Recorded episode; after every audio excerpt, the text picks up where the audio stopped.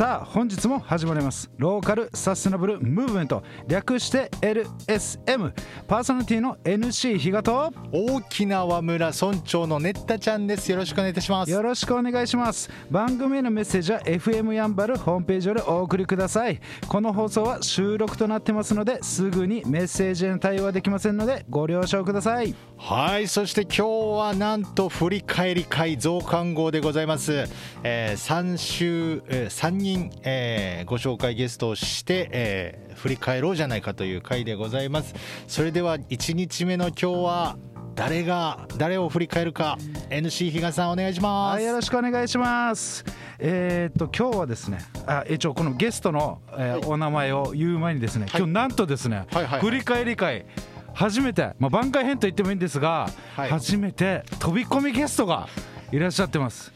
えー、その名も急遽ね。マエストロアツさんです。どうも。聖地に参りました。マエストロアツシです。皆さんよろしくお願いします。ツーツーツーツー。チェックワンツーツー。チェックワンツー。いやあの突突如ですね。あのぜひぜひどうぞどうぞっていう流れでですね、えー、なんかえー、出演が決まったという。そんな簡単でした？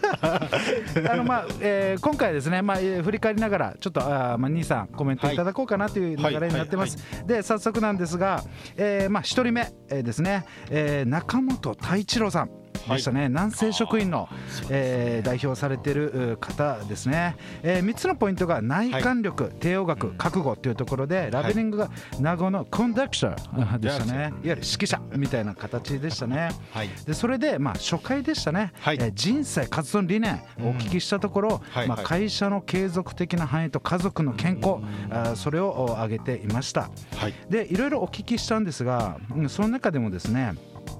まあ、この、えー、人生をかけた覚悟それとリーダーシップを私は感じたので、はい、中本さんにとって繁栄と、まあ、家族愛、えー、どのようなものなんですかというお聞きしました、えー、そうすると、まあ、繁栄という部分では会社の3代目として、まあ、やっていますと。会社の歴も63年を迎え創業者からこれまで引き継いでき、えー、た、まあ、立場でもありそういう部分ではこれからも継続的に組織を継続させ繁栄させなければいけないという使命感を持っている部分が、えー、理念と繁栄という部分ですと、えー、会社も従業員も私も当然支えてくれる家族もありその家族も含め両輪で、えー、会社と家族両方が幸せであることが大事なのではないかと思いますということで、まあ、100点の答えです、はい、150点ですね。それについてマイストさんどう思いますか？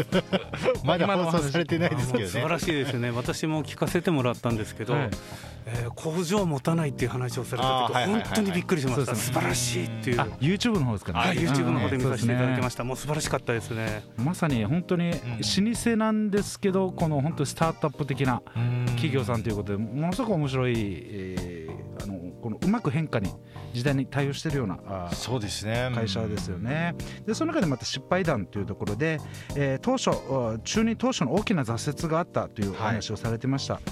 えー、どういったものですかということで、まあ社えー、社長に就任して3年目の年に、まあ、数億円をかけてビッグプロジェクトを行ったとその際事前に、えー、予診調査を行っていたものの業務の主軸を委任していた企業がまさかの倒産。それによって数千万円の損失を出してしまうと、はい、まあ、それ以降一時的に人間不信に陥ったそうですね、で一定期間どん底の生活を送りながらも、えー、これまでの社業を振り返り創業の精神が、えー、蘇り、えー、また巻き返しを図ると。最終的にはそのビッグプロジェクトも損失は出た,、えー、出たものの5年経過した現在でも事業計画を上回る好成績を残しているということで、まあ、プラスに転化したっていうことですよね。そうですね、うんこの辺はやっぱりなんていうんですかこのメンタリティーというか、はいはい、この切り替えというか。そうなんですよ。この20代で、えー、会社をあの継承されてそうです、ね、それで一番最初のプロジェクトがこれだったっていう話だったので相当なストレスといいますか。とんでもないですね。でまた結婚もご結婚もされてらっしゃるので、まあ、その当時結婚されてたかどうかは分からないんですけどもすごい、えー、ものをいきなり20代で背負って、よくここのラジオまでたどり着いたかな。一時的なゴールみたいな。いやぜひあのこの LSM ラジオをそういうふうに捉えてくださると、えー、ありがたいです。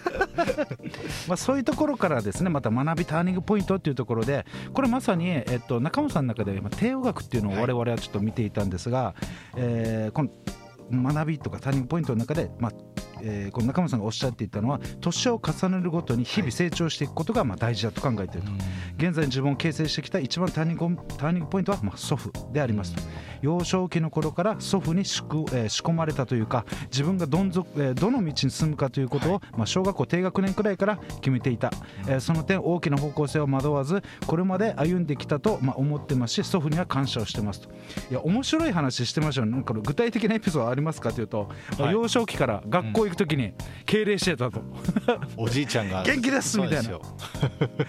あのもともとね満州でおじい様が警官されてたっていうところで、まあ、そういったところもちょっと影響あるのかなというところだったんですがでももう本当に小さい頃から自分の行く末っていうのをものすごい意識していたっていうところでまさに帝王学が染みついてるんだなみたいな感じでしたよね。どうどうですか？そういうところをまあ聞くとマエストロさん。晴らしいですよね。そうあとあの働き方でも、はい、若い人向けにいろいろもう若い人どんどんやる気を出してやりなさいとかって、うん、その従業員に対しても優しい職、うん、あの社長さんなんだなっていうのが分かりました。はい。まさにそうですよね、じ実は一番年上がこの中本代表なんですよね。ね。えー、中本さんが35歳ということで、あとはもうみんな自分より年下の方たちでもうそれを引っ張っていってるっていうところでね本当にそうすごい会社の推進力だなっていうところを感じましたね。まあ、それで、まあ、現在の活動というところですね、はい、まあ、今回すべて話すことはできないんですが、2020年の、まあ、振り返りを行うとどういう年でしたかというところをお聞きしたんですが、はい、まあ、2020年は世界中で猛威を振るっている、まあ、コロナ、あそれで我々を含む観光業を含む県内、えー、各企業が影響を受けていると思います。そんな中我々は一一昨年から経営している外食産業のフランチェスカも、えー、緊急事態宣言以降は大変厳しい状況になっていました、こういった中でも各従業員がアイデアを出し合いテイクアウトを始めたり名護市の要所に、えー、お弁当を配布したりすることを現場レベルで行ってきたことでなんとか事業自体大きな損失なく運営できているので大変感謝しております。というところこれ多分あのすぐできることじゃないので、うん、その今まで進めてきたこの育成とか、うん、えー、そういうの事業の進め方みたいのがやっぱ現場レベルまで浸透していた結果がこの、えー、いわゆるみんながピンチに陥ってる時に、この底力みたいな下支えみたいなところで、まあ、現れたのかなって思いますよね。そうですね、うんこのフランチェスカさんも、うん、行きましたね。行きましたね。ね撮影しましたね。今 LSM で一番流行っている SNS が TikTok。TikTok。TikTok その TikTok の撮影をですね、はい、フランチェスカさんに行って、えー、いっぱい動画撮りましたね。ね美味しそうな。あのー、パスタと、えー、あとはマルゲリータでしたっけね。えー、それをまあピピザですね。両方取って。はい。もう大好評っていういやもうあんなパスタいやこれ本当に食べたことないぐらい美味しかったですよね。美味しかった。すごい美味しかったですね。めちゃくちゃ美味しかったです。まあそんな中青年会議所も、はい、にも重視されているということでですね、うん、えー、まあ来年まあ今年ですね。2021年7月にですね、はい、サマー全国のこの青年会議所の大会サマーカンファレンスというものがありまして、はい。うん、なんと沖縄のまた名護からですね実行委員というところで、うん、えー、まあかれてるということなので、まあ、今後のまた活躍、地域でレベルでの活躍もまあ楽しみですねというお話でした。で最後にですね、まあ、見据える未来というところでどういう,、う2021年以降のですね、まあ、人組織の柔軟かつしなやかな変化、まあ、ビジョンデザインというところでどうお考えですかというお話を聞いてくとですね、はい、来年以降はこれからの世界の価値観は速い速度で変化していくので、まあ、そこに十分に対応していかなければならないと思います。その中に自分たちらしさを出してどう貫き通していくかがまあ大事かなと思います先にも言いましたが変化に対応するだけではなく大事なものを守りながら自分たちらしさを追求していくのが重要と思いますということで、まあ、出演の感想としてはですね質問を出した以外の部分が盛りだくさんになっていて 自分のイメージしていたこと以上にプラスになり、はい、まあ、自分自身を見つめ直すいい機会になったと思いますということでありがたい言葉をもらっていました。よかったですはい。というところですね本当にまあ名護のはい、えー、今からまたリーダーをその担っていく人なんだろうなっていうのはもう全体を通して伺いましたよね、はい、それあの増田さんどうですか？いや素晴らしいです本当に。もういやもうだから僕も今度あの、はい、名護に住みたいなって今思ってる時代ですから。おおぜひぜひお越しください本当に。というところで、まあえー、今回の中本太一郎さんの振り返り会ということになります。はい、はい、ありがとうございます。それではですね、はい、えー、そんなえー、我々のですね、えー、LSM のホームページ、えー、連絡先はあホームページからお願いいたします。そしてラジオの裏話もブログと YouTube でアップしております。ノートというブログのサイトで KATSU かつで検索。YouTube でネッタちゃんで検索をお願いいたしますはい、そしてあと今回ご紹介させていただいた南西食品さんもホームページがございますのでそちらからあ見ていただけるとありがたいです。以上です。ありがとうございました。ありがとうございました